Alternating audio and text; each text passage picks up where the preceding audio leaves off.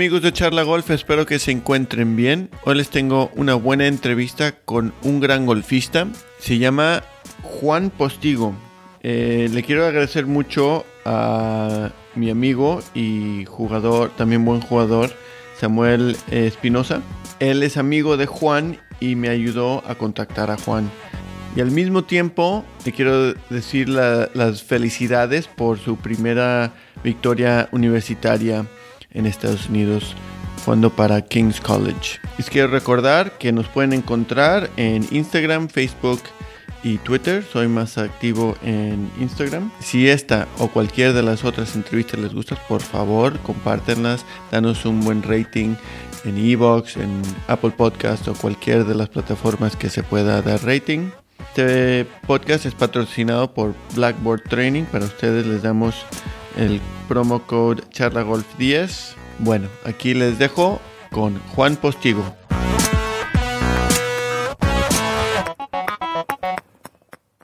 Hola Juan, ¿cómo estás? ¿Cómo ha estado tu día? ¿Qué tal todo? Hola, ¿qué tal Jonathan? Pues muy bien, la verdad he tenido un día de entrenamiento, un buen día, con un par de eventos por las tardes y, bueno, muy bien, me encuentro bien, con ganas de afrontar el futuro y muy contento. Excelente. Como estamos eh, eh, hablando antes de, que empezó la entrevista, yo soy un súper fan de ti, de tu juego. Y una pregunta que le digo a todos este, mis invitados es una pregunta clásica del golf, que es, eh, pues, tus inicios del golf y tu primera memoria del golf. Bueno, yo empecé a jugar al golf con y por mi abuelo, porque él empezó a jugar hace, pues, hace casi 20 años y hace pues unos 15 años, de, mi abuelo tiene una casita en el pueblo y íbamos a jugar ahí de vez en cuando con mis abuelos. Y me dio un palo y ahí empecé a jugar en Cabuerne, un pueblo cerca de Santander. Y luego pues eh, entrenar con él muchos años hasta que ya di el salto a otros campos y a otros objetivos, pero mi primer recuerdo es, es con él, así que es un, es un gran recuerdo, mi abuelo todavía vive y ha vivido todos los éxitos que hemos tenido a raíz de esos momentos iniciales.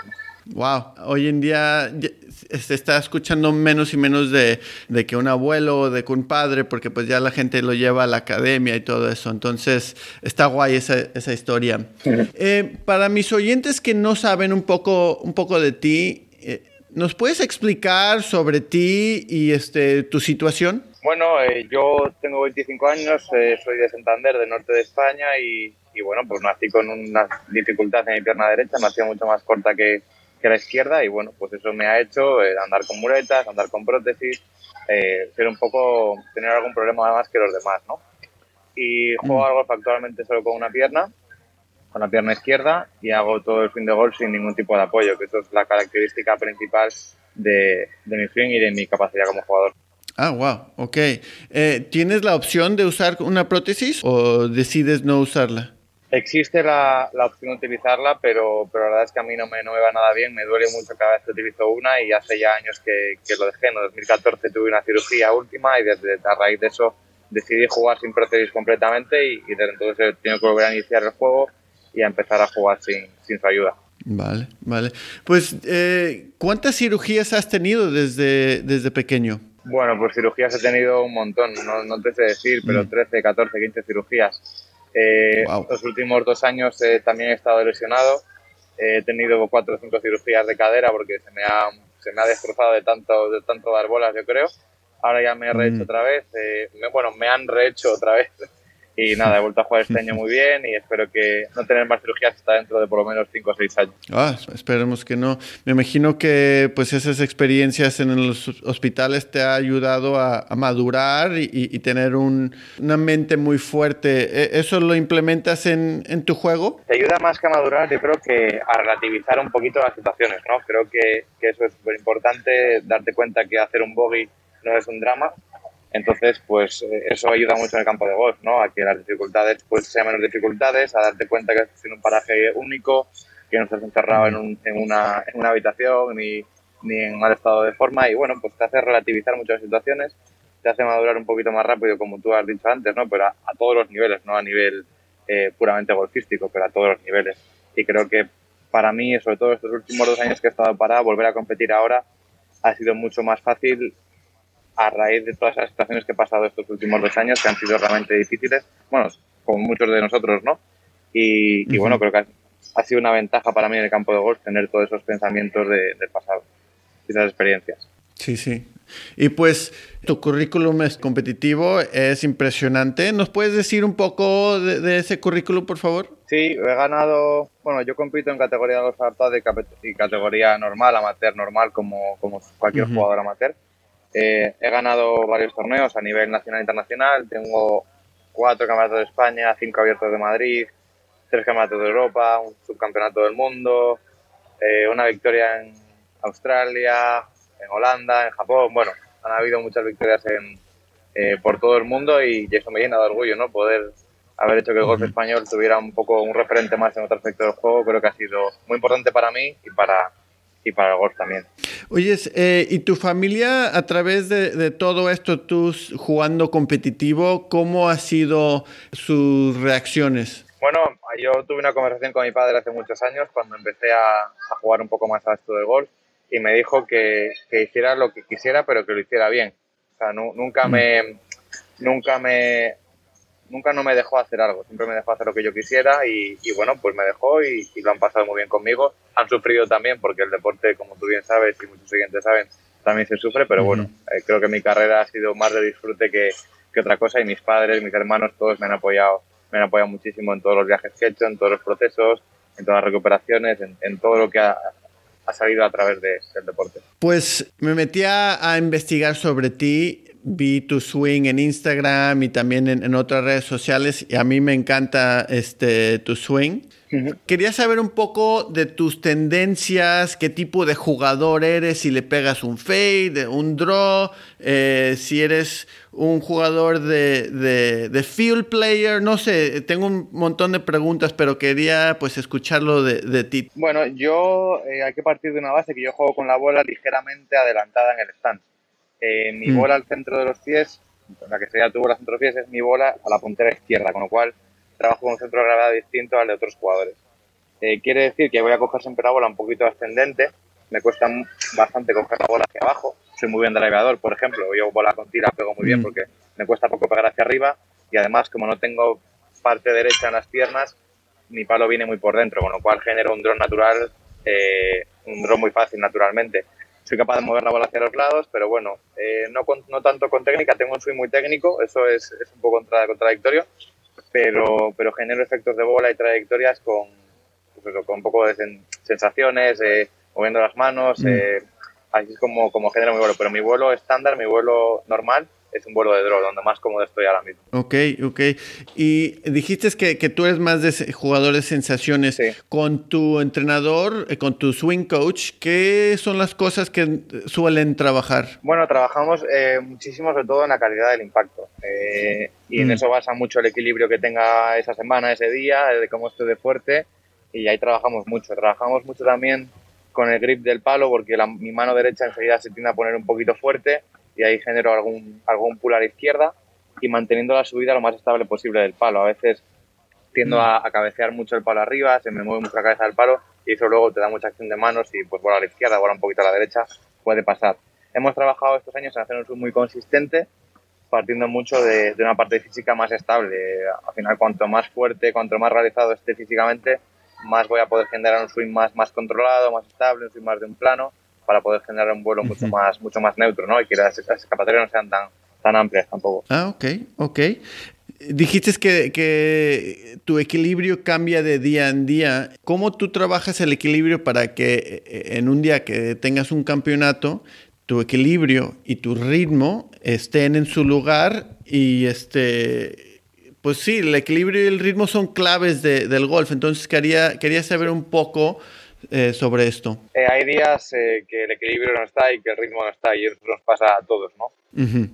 ¿Cómo se trabaja el equilibrio? Pues como cualquier otro jugador, levantando pesas, haciendo sentadillas, poniendo fuerte el abdomen y los glúteos. No, no hay mayor secreto que ese, ¿no? Quizás el trabajo es un poquito superior que otros jugadores por, por más necesidad, no por otra cosa, pero bueno, trabajamos mucho esa parte. Y luego también hay que ver, yo el día, por ejemplo, que no me encuentro fino, que no estoy, me encuentro cómodo, que no estoy bien equilibrado, que tengo fuera de ritmo, me coloco un poquito abierto a la bola y eso me hace que, la transferencia hacia la izquierda sea mucho más fácil y no quedarme tan parado hacia atrás. Entonces sí que el día que no mm. estoy jugando bien me pongo a jugar bolas más, más bien abiertas para evitar el, el pull a la izquierda que viene por una falta de equilibrio quedando un poquito atrás en el, en el fin de golf. Muy bien, muy bien. Eso es algo que, le digo a muchos. Es como el swing, de, el, swing de emergencia en el que hemos trabajado. Ah, vale, vale, sí, el swing, por si, si, algo pasa, no te sientes bien, como dijiste. Eh, y me gusta que te adaptas a la situación. Algo que, que le digo mucho a, mis jugadores es, eh, uy, no, no, me siento bien, va, pues hay que adaptarse, eh, que, es, que es clave en el golf. Eso es. Es verdad que jugar cada día en el campo de golf es, es muy distinto y, y, creo que todos, según el recorrido que estemos, la temperatura a la que estemos y muchos más factores que influyen, tenemos que adaptarnos siempre a esa situación, ¿no? Es el único deporte que tiene tantos cambios quizás que es el nuestro y hay que saber cómo jugar cada día y cómo hacer el mejor resultado cada día, aunque sepamos que no estamos finos o, en mejores condiciones para hacerlo. Este, pues eres un atleta de alto rendimiento y dijiste que haces sentadillas para tu equilibrio, pero creo que leí o escuché una entrevista de que cuando empezaste a entrenar aumentó tu velocidad. ¿Tú cómo estás entrenando para fortalecer y pegarle un poco más, más fuerte y tener más constancia? No tenemos, eh, tenemos eh, focalizado tener más constancia, más solidez en los impactos, pero no, no busco pegar a la bola más fuerte. Mm. Eh, tengo una muy buena distancia, más o menos muevo el drive a 103, 105 millas, que bueno, para tener solamente un apoyo no está nada mal. Eh, cierto es que pegado menos que muchos amateurs de, bajo, de alto nivel, de bajo handicap, pero bueno, creo que hay unos límites físicos que no vamos a poder pasar nunca. Eh, busquemos lo que busquemos. Entonces, el trabajo físico es, muy simple. La verdad es que es muy simple, pero a su vez es muy, muy constante. Trabajamos todos los días, tiramos todos los días. Eh, tengo buenos fisios, buenos nutricionistas. Hay un equipo que que engloba toda esa parte física que yo solamente hago lo que me dicen, no, mm. eh, no hago milagros, simplemente obedezco las órdenes que me dan. Pero a, través de trabajar mucho el físico nos dimos cuenta que la nutrición era básica, mm. que no que no puedes pretender rendir en un gimnasio comiendo mal o desayunando mal o no desayunando o con hábitos de vida insaludables o no saludables. Entonces eso era súper importante. Hemos pulido todo eso, para mí ya es una forma de vida, ya no pienso en el comer, sino que ya como lo que tengo que comer. Entonces todo eso para ganar distancia, para ganar solidez, para ganar impacto, para hacer menos golpes, al fin y al cabo, es fundamental que todo ese equilibrio esté, sea sólido. Sí, sí, pues es, eres un atleta, entonces hay que entrenar, eh, dormir, comer y todo para tener todo un buen equilibrio. Eso es, nunca mejor dicho. Sí. Em, a mí se me hace que eh, el practicar es clave. He hablado con diferentes jugadores de cómo practican cada quien. Eh, es un poco diferente. He hablado que hace, hacen listas de cómo va a practicar, juego corto por 20 minutos, eh, tirar bolas por media hora, etc. ¿Tú tienes alguna rutina cuando vas a practicar o más improvisación? Eh, aquí en, en Santander eh, tenemos el handicap del tiempo, entonces mm. tenemos que adaptarnos muchas veces a la meteorología que tenemos. Entonces, si tenemos buen tiempo, pues aprovechamos, hacemos juego corto, golpe de bunker. Procuro hacer todos los días juego corto, eso sí que es verdad. Me dijo una vez mi entrenador, mi entrenador es de Pedreña, mm. de la cuna del golf, y me dijo que una vez Sebe le dijo que el juego corto era como el pan en las comidas, ¿no? que no podía faltar nunca. Y eso me lo he, lo he tomado nota y todos los días practico un poquito de pad, un poquito de juego corto, que al final es lo que me saca de muchos apuros. Y luego es cierto que a raíz de mis lesiones de estos últimos años, este año hemos trabajado mucho de 140 metros hacia el green. Mm. Eh, nos hemos dado cuenta de que ahí estaba, eh, yo desde el tee voy muy recto, eso es para, para mí es un golpe sencillo, golpe de drive, no, no fallo muchas calles, no voy muy largo, pero bueno, es bastante seguro. Pero me di cuenta que, que la cercanía de bola al hoyo de 140 hacia abajo no estaba suficientemente cerca para poder hacer verde. Hay muchos pares que no llego de dos, tengo que mm. llegar de tres, en fin que afinar un poquito más. Y hemos trabajado una hora al día ese entrenamiento de, de bolas, 50, 60, 80 bolas a un green, a un objetivo y mucho más eficiente sin grandes esfuerzos. Han sido entrenos muy cortos, eh, de una hora, hora y media, súper comprimidos, muy duros mentalmente porque eran muy, muy concentrados, pero haciendo así que el físico no se sintiera tan, tan mal al final del día, ¿no? Para, para guardar un poquito de fuerzas de cara al torneo. Así que es cierto que el juego corto hemos practicado muchísimas horas, muchísimos golpes, muchísimo tiempo, pero el juego corto lo practicamos un poco instintivamente, no, no está estructurado el entorno del juego corto como tal. Y pues sí, mucho el juego corto es por si fallas el tiro de approach o, quizás en un par 5. Eh, ¿Tú cómo, eh, eh, cuáles son tus estrategias para que pues te asegures de no hacer grandes números, doble bogies, triple bogies o, o más? creo que lo importante para no hacer más de un doble bogey en un hoyo, más de un bogey, es ser consciente de tus capacidades en cada golpe. Eh, yo hay banderas que sé que no puedo acceder a ellas, eh, hay pares 5 que sé que no puedo pasar el lago de 2. Eh, hay que ser consciente mucho de tu juego, yo creo, y de lo que tienes ese día. Si un día no estás aprovechando bien, pues dejarte un golpe más largo o, o dejarte un pad más cortito. No sé, buscar estrategias según tu sensación de ese día para poder dejar la bola un poquito más cerca y no liarte mucho, ¿no? Y ser mm. consciente de ese día el vuelo de bola que tienes, de que la estás pegando muy alta y hace viento en contra, de saber un poco con qué condiciones juegas para no, para no liarte más de la cuenta, que aquí ya nos liamos todos muy fácilmente, como para que encima liarnos nosotros mismos más. Entonces, a veces no te apuntas a las banderas, a veces te, apuntas a lo que le dicen eh, el lado gordo del green. Eso es, sí. yo eh, me considero agresivo de golpes de 150 para abajo a la bandera, pero yo, por ejemplo, con un hierro 4 en la mano, sé que un desequilibrio mío me puede llevar a un fallo muy grande. Entonces, eh, busco el centro de green, busco el golpe fácil y decir, bueno, aquí hago un 3, hago par y al siguiente ya está. Ser consciente un poco en el plan de juego que hayas hecho para ese campo, para esa semana, en qué hoyos puedes atacar y en qué hoyos tienes que ir un poquito más a asegurar un poquito el hoyo. Incluso quizás en algún hoyo un bogey sea bueno muchas veces. En un par 3 muy largo con viento en contra, pues igual si haces un 4, pues mira, pues ya llegará al en el siguiente par 5. Creo que hay que hacer un buen plan de juego y ver en qué hoyo te puedes sentir más cómodo en qué hoyo estás un poquito más incómodo, más a la defensiva. Va, buen plan de juego, me gusta esa idea, me gusta esa idea.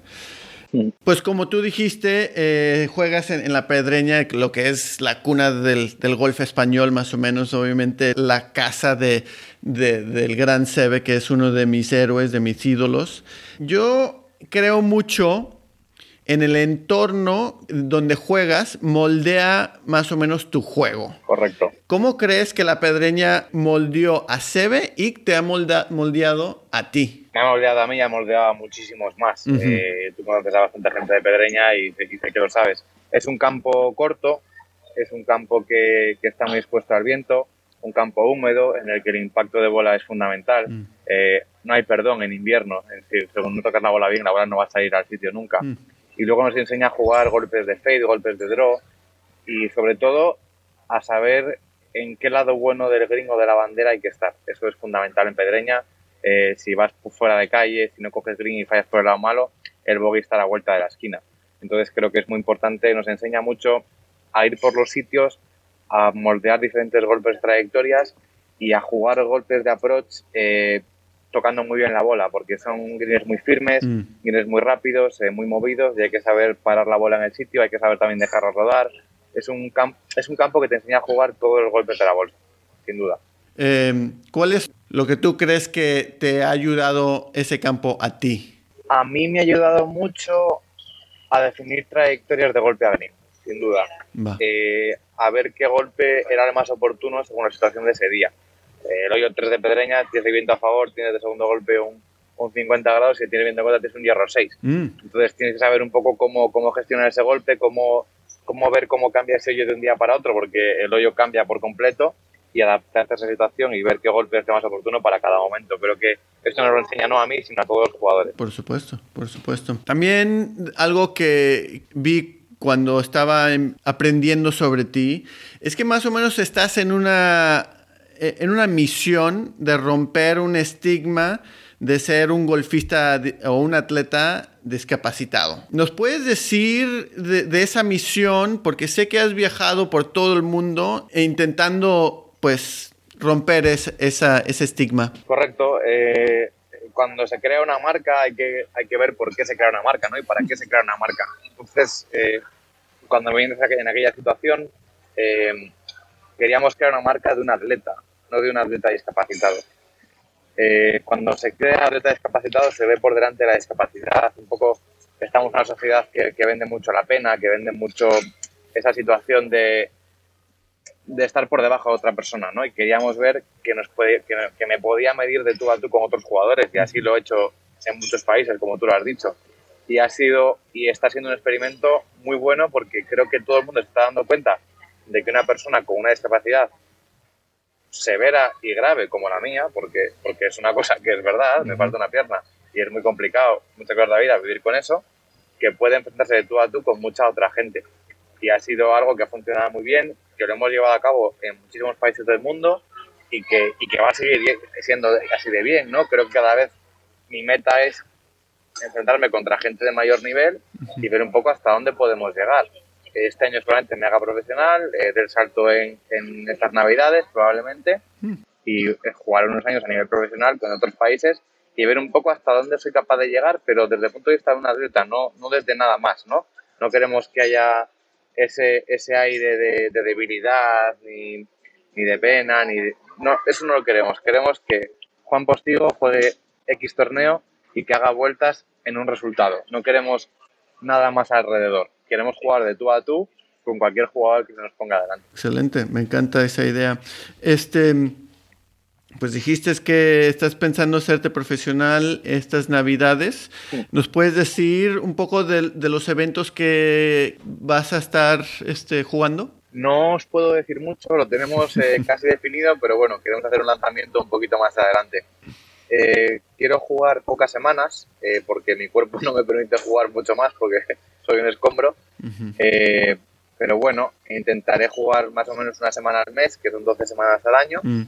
Y queremos tocar diferentes países, diferentes continentes. Queremos que expandirnos un poquito globalmente, no centrarnos a ningún continente ni a ningún país.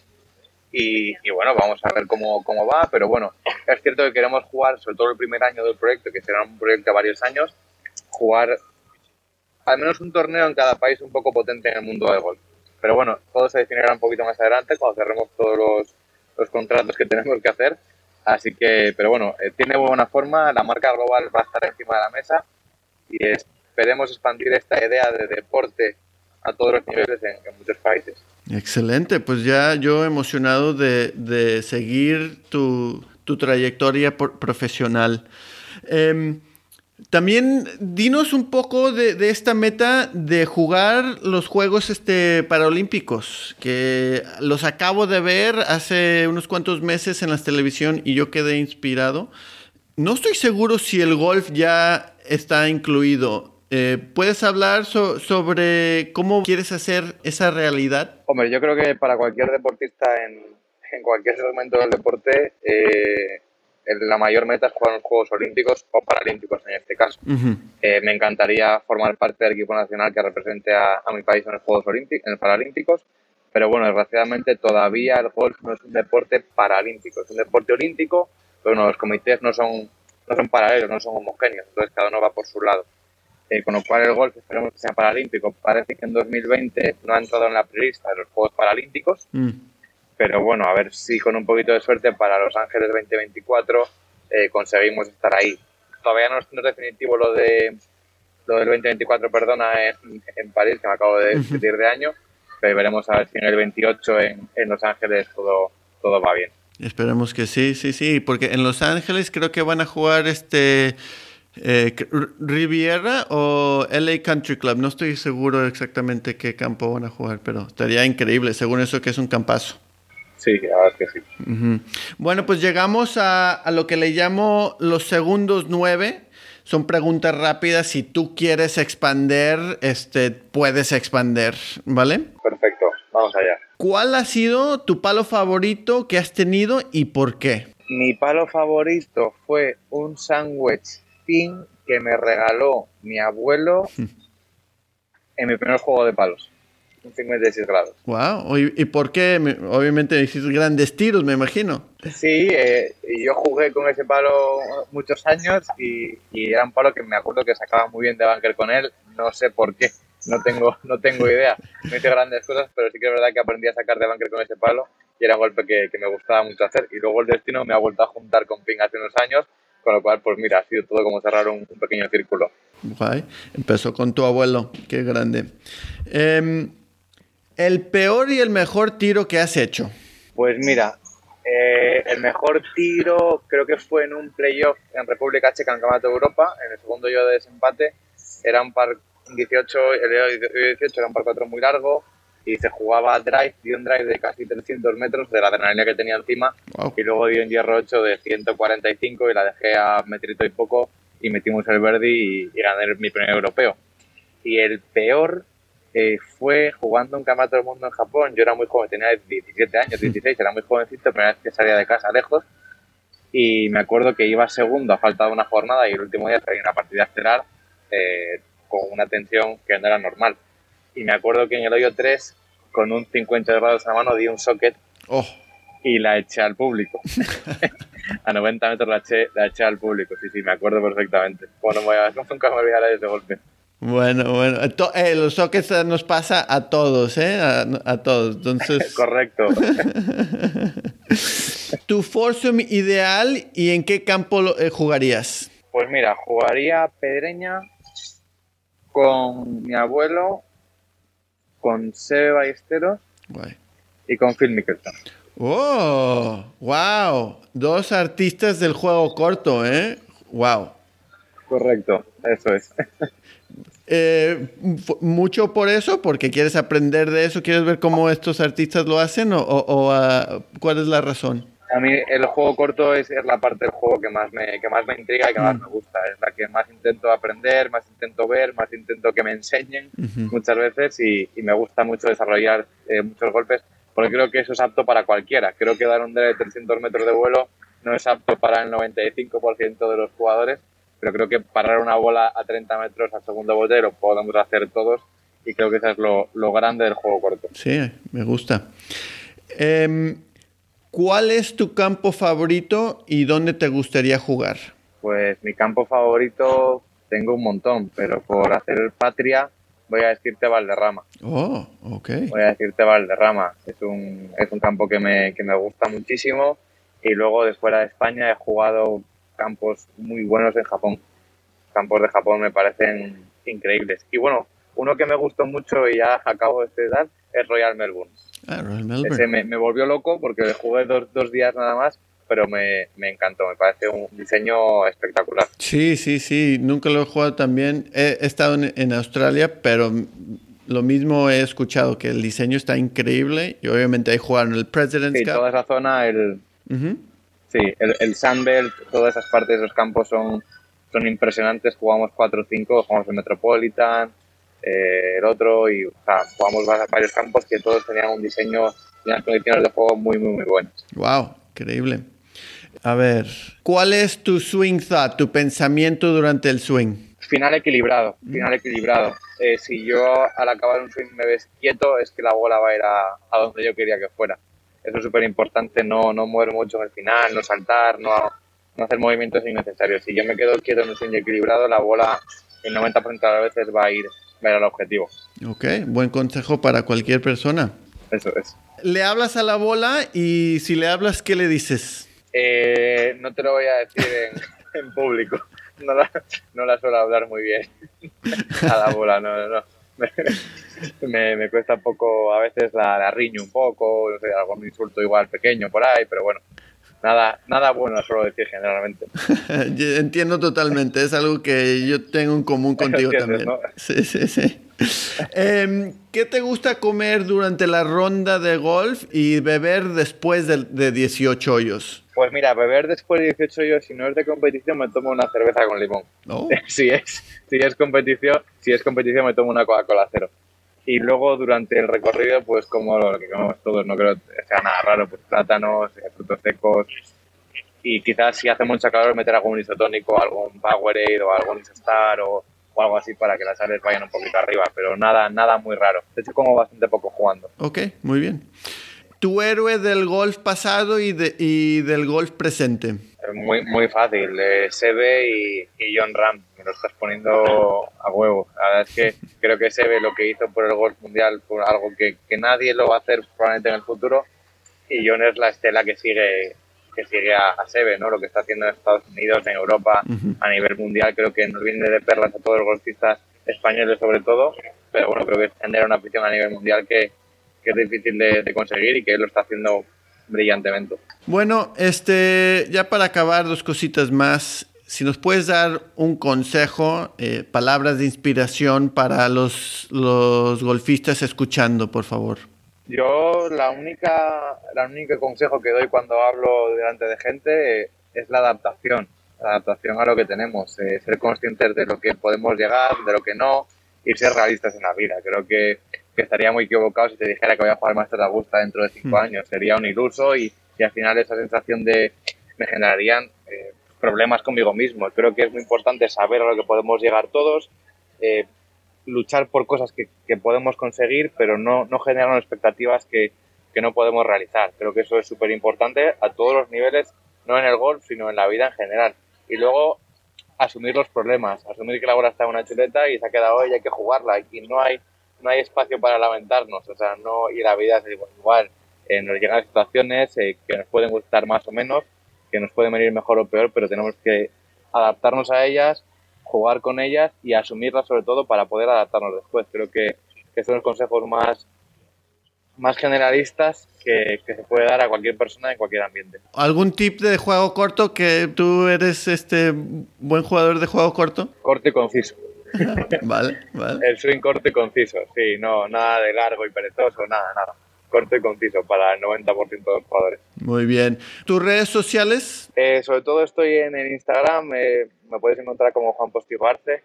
Y es que Twitter y Facebook no, no lo trabajo mucho, pero bueno, en Instagram me puedes seguir, que hay ahí subo algo de contenido habitualmente. Pues Juan, realmente fue un placer y un honor eh, charlar contigo. Te, deseo lo mejor, sigue entrenando, espero algún día conocerte en persona y jugar contigo.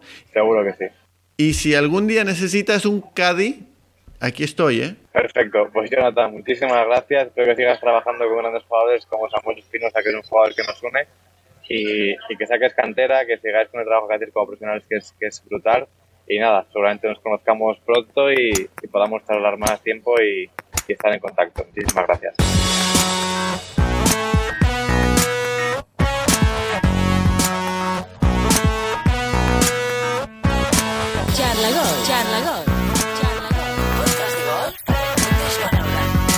Bueno amigos de Charla Golf, espero que les gustó esta entrevista con Juan Postigo.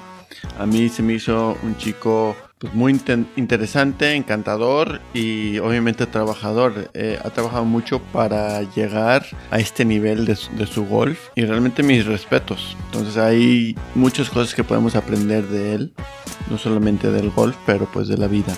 Esta entrevista es patrocinada por Blackboard Training. Para ustedes, Charla Golf 10 es el promo code. Si esta entrevista o cualquier de las otras les gusta, por favor, eh, danos un buen rating en Evox, Apple Podcast o cualquier de las otras plataformas eh, de podcast. También compártenos, pásasela a un amigo o una amiga que le gusta el golf y pues así vamos a crecer un poco más esta comunidad de, de charla golf. Nos pueden seguir en Instagram, Facebook y Twitter, aunque como les he mencionado soy más activo en Instagram. Bueno, hasta la próxima.